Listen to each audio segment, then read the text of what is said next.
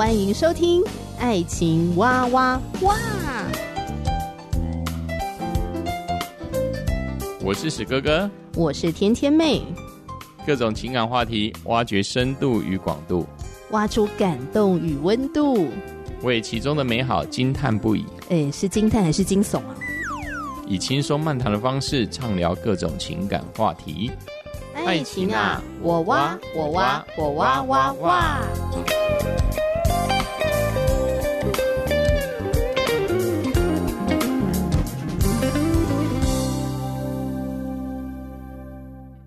我是天天妹，今天呢，史哥哥不在，所以我自己来当家。那通常自己当家，要不然就是跟听众朋友分享最近看的一些还蛮不错的跟两性啊、婚姻爱情相关的一些书籍，像我们最近都在读的那个《我心动了》，然后呢，不知道你在听我分享这本书的时候有什么样的想法跟感受？很欢迎你可以留言给我。那么我也很喜欢找一些我觉得诶很棒的嘉宾哦来上节目，跟听众朋友做更多的分享，还蛮特别的哦。今天就是邀请到一个财务顾问，我们先来欢迎他，欢迎恩宇。Hello，甜甜妹好。各位听众朋友，大家好。是我们今天特别来宾是李恩宇，那他是 RFC 的国际认证财务顾问师，专精于理财教育啊，个人跟家庭的财务规划、收支啊、资产啊，还有风险管理。好，那因为本节目呢是专门谈两性、婚姻、爱情的节目嘛，怎么会邀请一个财务顾问师呢？是不是今天要来谈谈恩宇的情史？情史吗？哦，情史没有很丰富了，是吗？你交过几个女朋友？哦哦，这是对对，我现在要开始来拷问一下，灵魂拷问一下。嗯，在我心目中，永远就只有我现在的这一位太太一位的。非常好，正确答案。哎，所以你结婚几年呢？啊？我结婚了，呃，刚满六年。哎，有生小孩了吗？有，我们有三个小孩。三个小孩，所以是每两年生一个，差不多。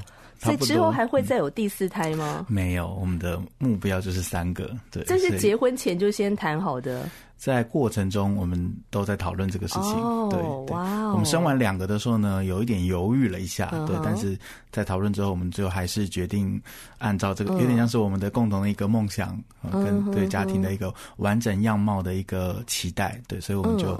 嗯就完成它了，嗯、哇！对，所以我们有两个儿子，一个女儿，对，第三个是女儿，嗯、对，所以真的是啊，算是圆梦了，对我来说。圆梦对，我脑子里在想象这个五口之家，我觉得你们平常的家庭生活应该是非常的怎么讲啊，平平平平哦。哦，没错，就是用这个来形容？对我们俩那个前面两个儿子，哇，那个真的是平平平平，很可怕。非常有活力啦，非常可怕。嗯，非常可怕。好，刚才在介绍恩宇的时候，就有提到说，其中有一个你的专业是收支啊、资产啊、风险管理，这是指一件很大的事情，还是指它是三个事情？呃，它是三个事情，但是它都呃包含在一个完整的理财规划的内容当中。嗯、对，所以我们、嗯、呃，我所一般来说，我所服务的是一个全生涯、全方位的一个理财规划。嗯，对，那这中间就包含了包含像收支管理啊、嗯、呃、风险管理、资产管理，好，那信用管理等等各类的呃，在财务上的相关的事项，其实都包含在里面。嗯嗯嗯。进入今天的主题之前，你再多一点自我介绍好了，让听众朋友更多认识你。嗯、第一次上这个节目吗？嗯嗯，好，那跟大家自我介绍一下，我叫恩宇，然后是一名 RFC 国际认证的财务规划师。目前这个收费式的财务顾问，好，那在台湾是比较少见。好，那我本来呢是读传播科系毕业的，哈，跟天天妹一样。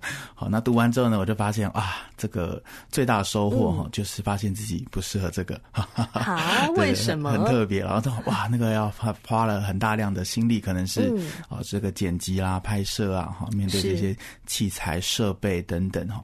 当然也喜欢，但是我没有想说我要长期的做这样的领域。好，所以我就就。在留在了我的母校，工作大概五年，好，学生辅导啊，好，学生的活动等等，好，但是呢，也到了一个阶段呢，我觉得哎，有一个瓶颈，哦，也觉得说哎，也学习的差不多，哈，那就决定了来尝试在金融业工作。哇，那这个呃，这个转换不得了哈，因为我也不是本科系哈，但是就需要花蛮大量时间去投入跟学习。最早我一开始是在保险业哈，在单一的保险公司，嗯，好，那在这个过程中呢，我觉得是不断的在精进自己，但是我觉得哎，好像也有些的限制哦。我如果今天我只能用同一种工具来服务客户，好像没办法照顾到完整的一个理财的需求、财务上的需求。对，所以呢，我很高兴我可以认识到了呃，明利新学堂的呃，明丽老师。好，那呃，他是在台湾这个呃财务顾问的一个很重要的先驱。呃，他所提倡的一个很重要的观念就是，哎，我们的金融环境呢，其实是好像很多是很像在药房在卖药一样。好，金融机构好出了很多商品啊，来来提供有需要的人。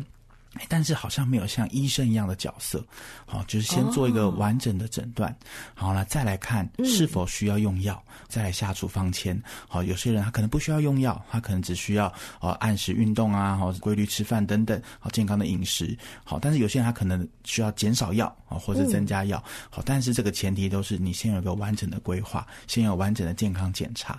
对，所以呢，在这样的一个契机之下呢，我就开始投入这个收费制的财务顾问的工作。对，那我。觉得我现在是非常喜欢这个工作，因为更全面的可以完整的帮助呃，不管个人或家庭，好，他可以更完整他的整体的一个财务规划。嗯。你刚刚那个比喻很有趣，像医生诊断病人那样。嗯，所以你过去在之前的那个工作里面，是觉得有些人这个下药给太重，是不是？啊，这个啊、呃，我相信大家应该哇，这个是一个金融环境整体的一个问题。嗯、对，那消费者我觉得是也相对是最辛苦的、最弱势的，因为资讯有时候也不对等哈，但是、哦、对呃，却在生活中也常常有这种被推销的压力。嗯、对，那。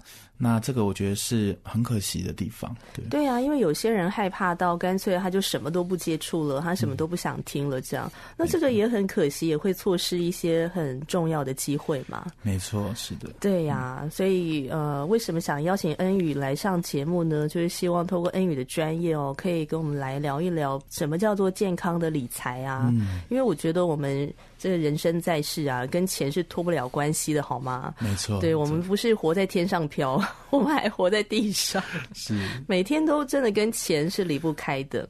好，那在我们的听友当中，也有蛮多是基督徒弟兄姐妹。那基督徒怎么以圣经的根基去理财，而且是很实际，不是我刚刚说的那种天上飘吗？嗯，也是我一直非常想聊的话题。那我也知道说，恩宇自从做这个财务顾问之后呢，也帮助过还蛮多的弟兄姐妹来学习理财。就你的观察，你觉得基督徒对于理财有哪些的苦恼、迷思或是误解？嗯，哇，真的非常多哎，这个，因为我自己呢是从小在教会长大，所以呢，我其实呃这个，哇，要在一个呃公开场合也好啦，或者是在教会也好，嗯、要去谈理财，哇，其实呢我压力蛮大的。你好像是 PK 吗？嗯、对对对，我就说，我经常会开玩笑说，嗯、啊，这个我不是什么呃牧牧师这个牧长哈，嗯、但是呢，我我敢说我是跟牧师牧长很熟的人，对，因为我是牧家子女。欸、那可是为什么你在教会如果要公开谈理财的话会？有那个压力啊。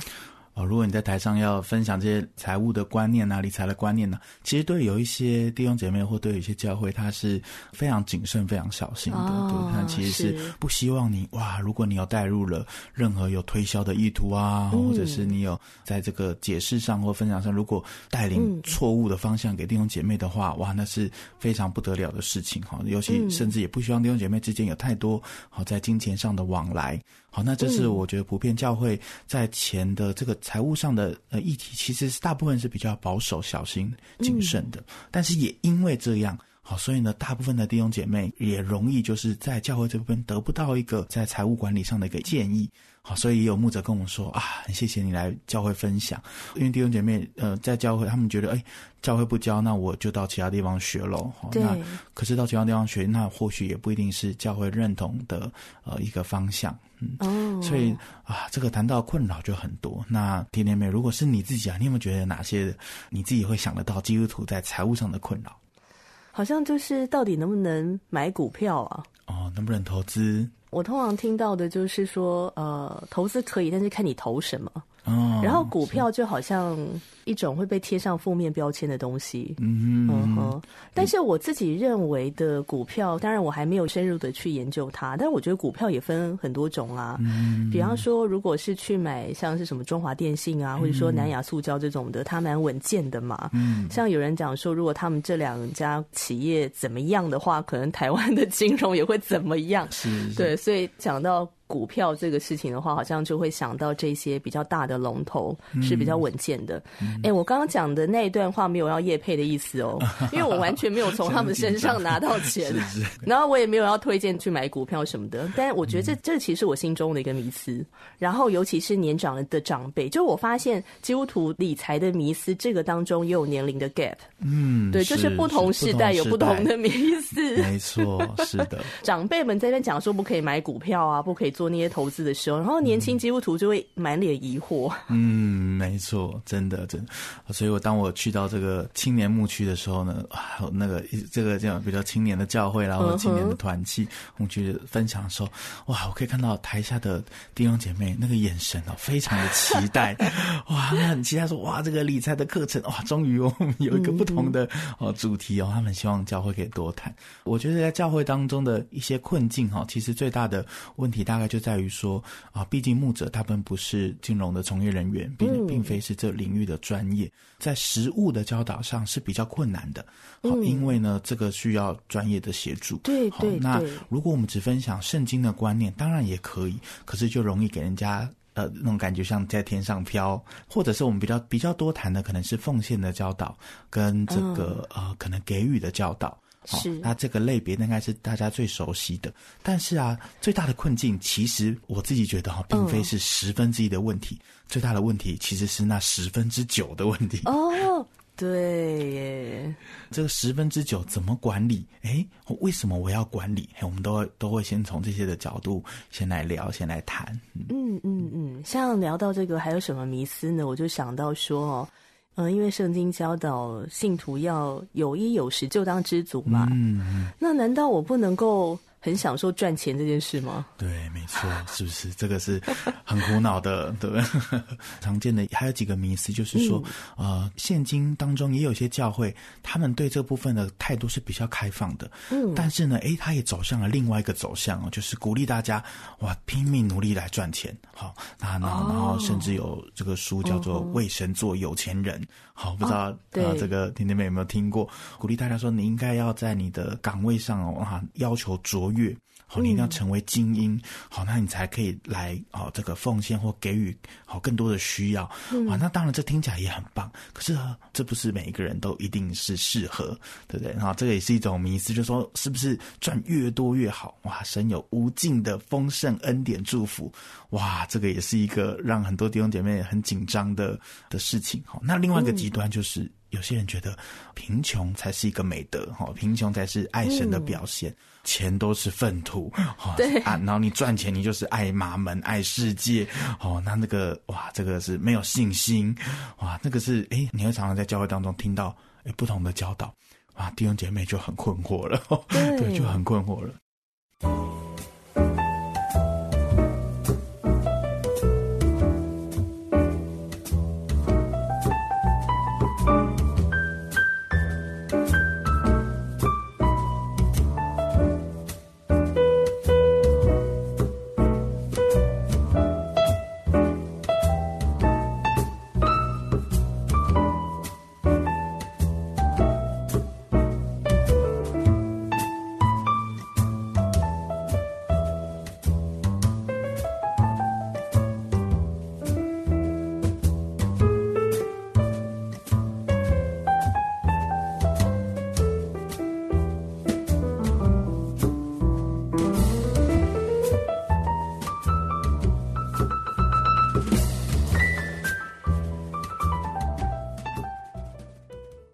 信仰跟食物上面有落差的时候，你觉得就你的专业来看，他要怎么样互相的配合，还可以具体的去做执行呢？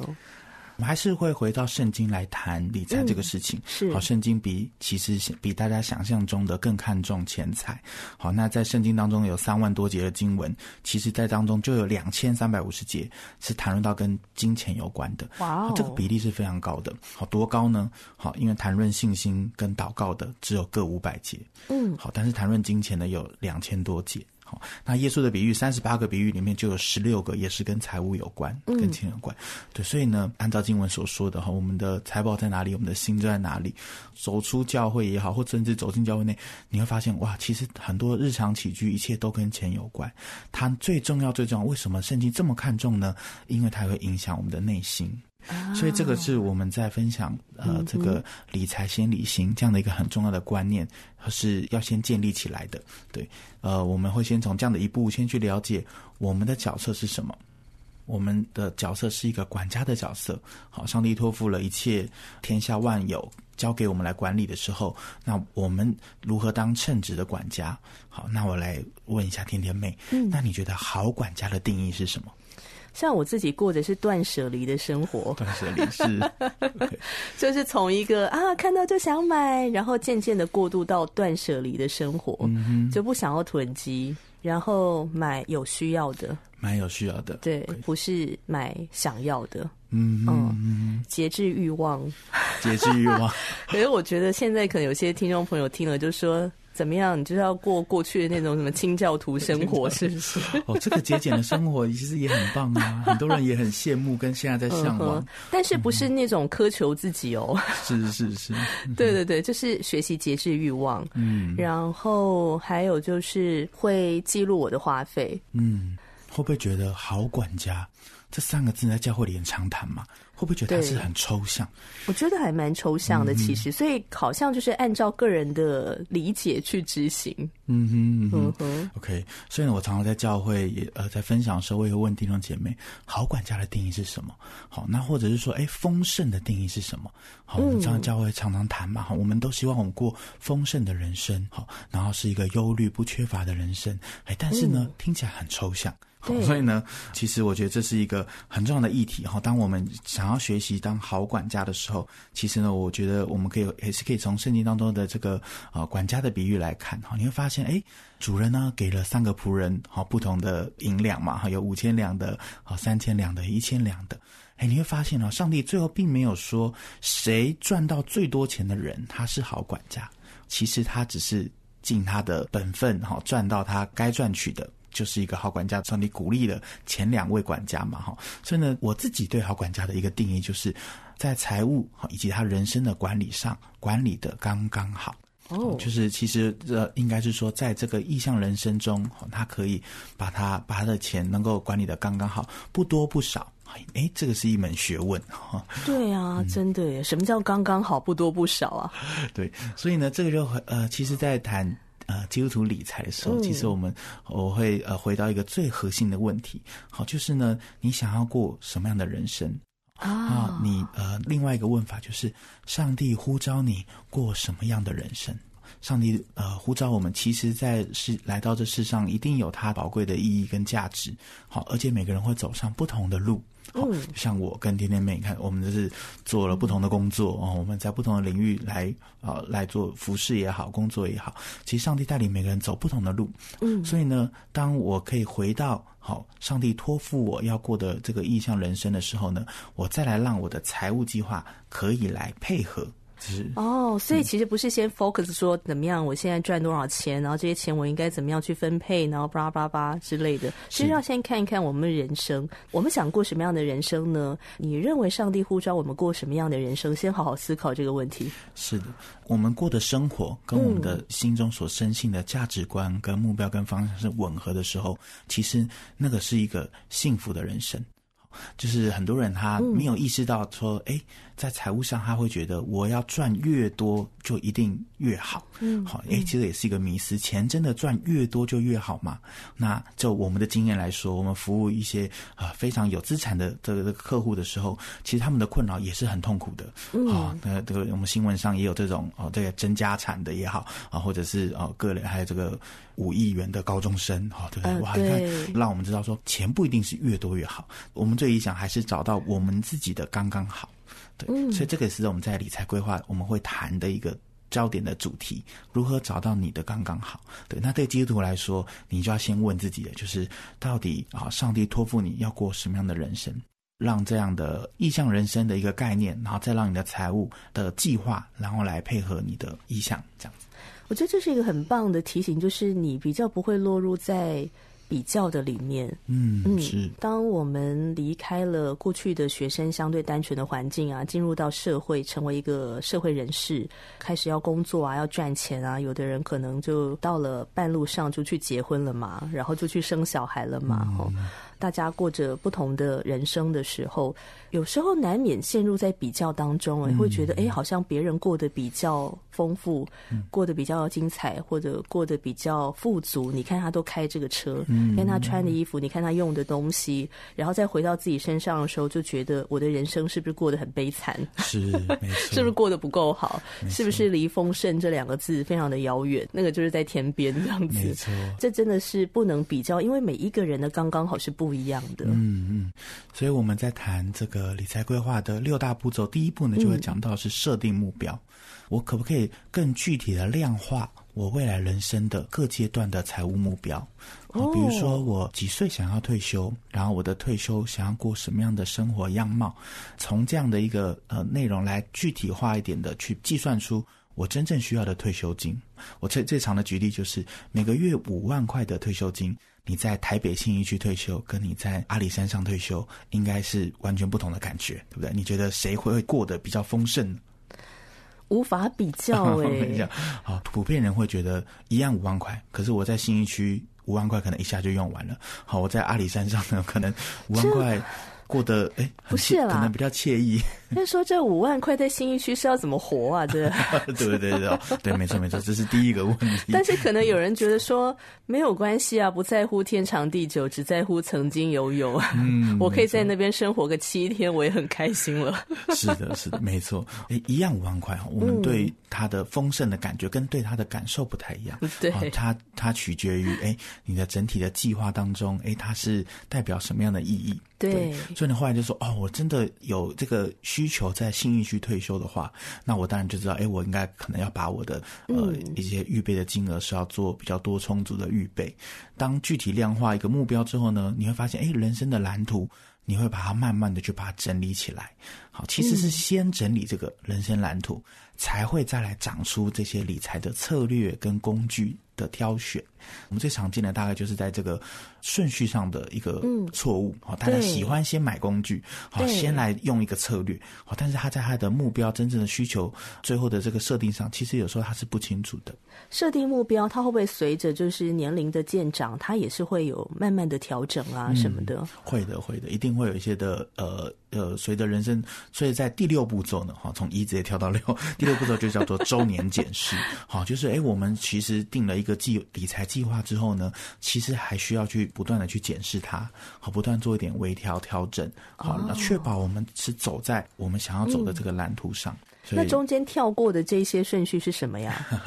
好，这个第一个步骤我们刚刚讲到是设定目标嘛，对，对不对？我们先需要有一个精准的目标，好，然后呢，把明确的时间、金额去把它设定出来之后呢，再来是盘点现况。哦，盘点现况。嗯，我们先来先设定了一个目标地。好，目的地。那同时，另外一个坐标就是我们的现在的出发地。我们要看，哎、嗯，我们现在有什么资源？好，我们现况的财务的情形是否健康？啊，有时候大家都会记账嘛。好，那呃，如何整理家庭的财报？好，然后呢，盘点我现有的哪些资源，有形的资源、无形的资源。最后呢，我们可以知道我们跟目标的距离多远。嗯，那第三个呢，就是需求分析。我要完成这些目标，从这个目的地到终点中间的缺口还有距离是多少？好，嗯，那哈，以及我现在有没有一些目标跟责任是在这个过程中我要留意的？嗯，那第四个呢，就是拟定策略。好，有了前面的这样的一个蓝图之后呢，我们就可以来思考说，哎，我要怎么到达？你去到日本旅游，天天你会坐什么样的交通工具过去呢？搭飞机，搭飞机对吧？你不会想要选开车或者是游泳，也不会想要自己划船，对，不会想要这边一冲一冲的划船。好，但是好，那你看，这是一个我们可以知道，哎，它是个最适合的工具。你去到日本旅游之前呢，你要去搭飞机，你要先去到哪里？去机场。机场对不对？那如果你从台北这边你要到机场的话呢，你会怎么去？会搭机场捷运线。机捷啊，或者是如果你行李真的很多，好，可以开车，对，对对或者说叫 Uber 啊之类的。嗯，那你不会选走路去嘛，对不对？嗯，好，或者是搭飞机去，听起来就很奇怪，对不对？好，那我今天要去机场之前呢，我想要先去我家楼下的 Seven 买一个鱼饭团，好当早餐。好，那怎么样去比较快？你说在我家楼下，嗯，怎么样去比较快啊？只有一个选择啦，对不对？对啊，一定是走路去，对不对？哈，对啊，对，你不会开车去你楼家家里的这边啊，或搭飞机去嘛，哈。所以呢，不同的目标，我们会使用不同的策略跟工具，哈，就是这样的意思。啊、对，所以呢，有时候我们的短期的目标有短期目标的工具，嗯、长期的目标有长期适合的策略跟工具。所以这个呢，就是在拟定策略上，其实是常常有些消费者他也会不小心搞错了。你比如说，我有短期的财务目标的需求。嗯呃，明年要结婚啦，或者是我三年后要买房，好，但是呢，哎呦，呃，这个他结果他可能把他的大部分的资产哦投入在高风险的好投资标的里。好，有没有这种可能？有些他的钱，他都是其实他是短期要用的，可是他放在了一个比较长期才可以使用到的的资金，哈，比较高的波动。明年当他要结婚的时候，刚好股市是一个不好的低点的时候，诶，他就有可能需要亏损出场。哦、那这是一个是有时候我们可能遇到的一个问题。还有一个就是说，我是一个长期的退休需求，但是我却可能是用储蓄险的方式，好，相对它的利率可能就不会那么的理想。嗯，好，那这也是一个在工具策略上的一个应用上可能常见的一个错误，这样子哦。嗯所以呢，拟拟定策略完之后呢，我们就会谈的就是呃执行计划，其实是需要有一些呃像教练的协助或顾问的协助这样的角色，好来协助说，哎，那我现在知道说，哎，我要做哪些调整之后，那有些人他其实是要呃做一些心态上不同的改变，好，本来他的过度保守啊，或者是过度积极，哎，在这个时候在执行计划中，他就要去做好一个调整，哎，怎么样在我的啊不论是资产配置上，或者是我在策略跟工具的选择上能。能够呢，按照一个稳健的、可达成的一个计划的脚步来上路，所以呢，这个步骤其实也非常重要。有许多的消费者，他可能做好了一个很棒的理财规划之后，他却没有去执行，那这个也是很可惜的。哦、那最后一个呢，就我们刚刚讲到了定期追踪，好，所以就是第六步骤就会是回到了要每一年哈，或者是每月不断去检视，哎，我有没有走在我呃这个理想的一个步调上？嗯，嗯，所以这是我们在谈理财规划的六大步骤。这六大步骤也太好用了吧！哇哦。不过在执行上面的时候呢，真的就像你刚刚说的，如果有一个领航员来帮助的话，我就会比较清楚的知道，哎，这些步骤我要怎么样很具体的去落实。嗯嗯，今天听到这集节目的听众朋友呢，也可以把这呃六大步骤刚才恩宇分享的哈，你可以把它记录下来，花一个时间呢，好好的想一想，理理清楚，可能会改变你现在的生活方式。嗯嗯。嗯在下一集节目呢，邀请恩宇更多的来分享哈，在财务规划的这个部分，如果有听众朋友想要参加你的课程，他们可以怎么样的联系到你啊？因为我现在呢，其实是没有粉丝团或者是这个粉丝专业哈，但是你可以在社群名社群名单上的话，如果你搜寻李恩宇，好，搜寻我的名字，好，在 Facebook 或 IG 上都可以找得到我个人的资讯，对，所以呢，大家可以、哦、可以直接呃，不论你用追踪或者是加好友的方式，对，然后就可以联系到我。嗯、哦，好，哎，那这样的话，我就把恩宇的那个连接，我就把它放在文字介绍区块好了，嗯、那到时候大家就可以直接点进去，就可以。来认识，然后加好友或者是追踪。那如果有什么理财的问题的话呢，可以询问恩宇这边。嗯嗯，我印象中好像你说第一次咨询是免费的哦。对，我目前就是会做一个首次的咨询，不论是实体或线上进行都可以。嗯、对，那可以先做初步的了解。诶呃，在财务上的困扰与担忧，嗯、还有或者是一些梦想与期待，好，然后来针对这些来做一些厘清，嗯、或者是做一些讨论。好诶，好诶，大家赶快去追踪。今天谢谢恩宇的分享，那我们节目就进行到这里喽。嗯，希望你继续的来追踪爱情哇哇哇，继续的收听我们这个节目。谢谢恩宇，谢谢，拜拜，拜拜。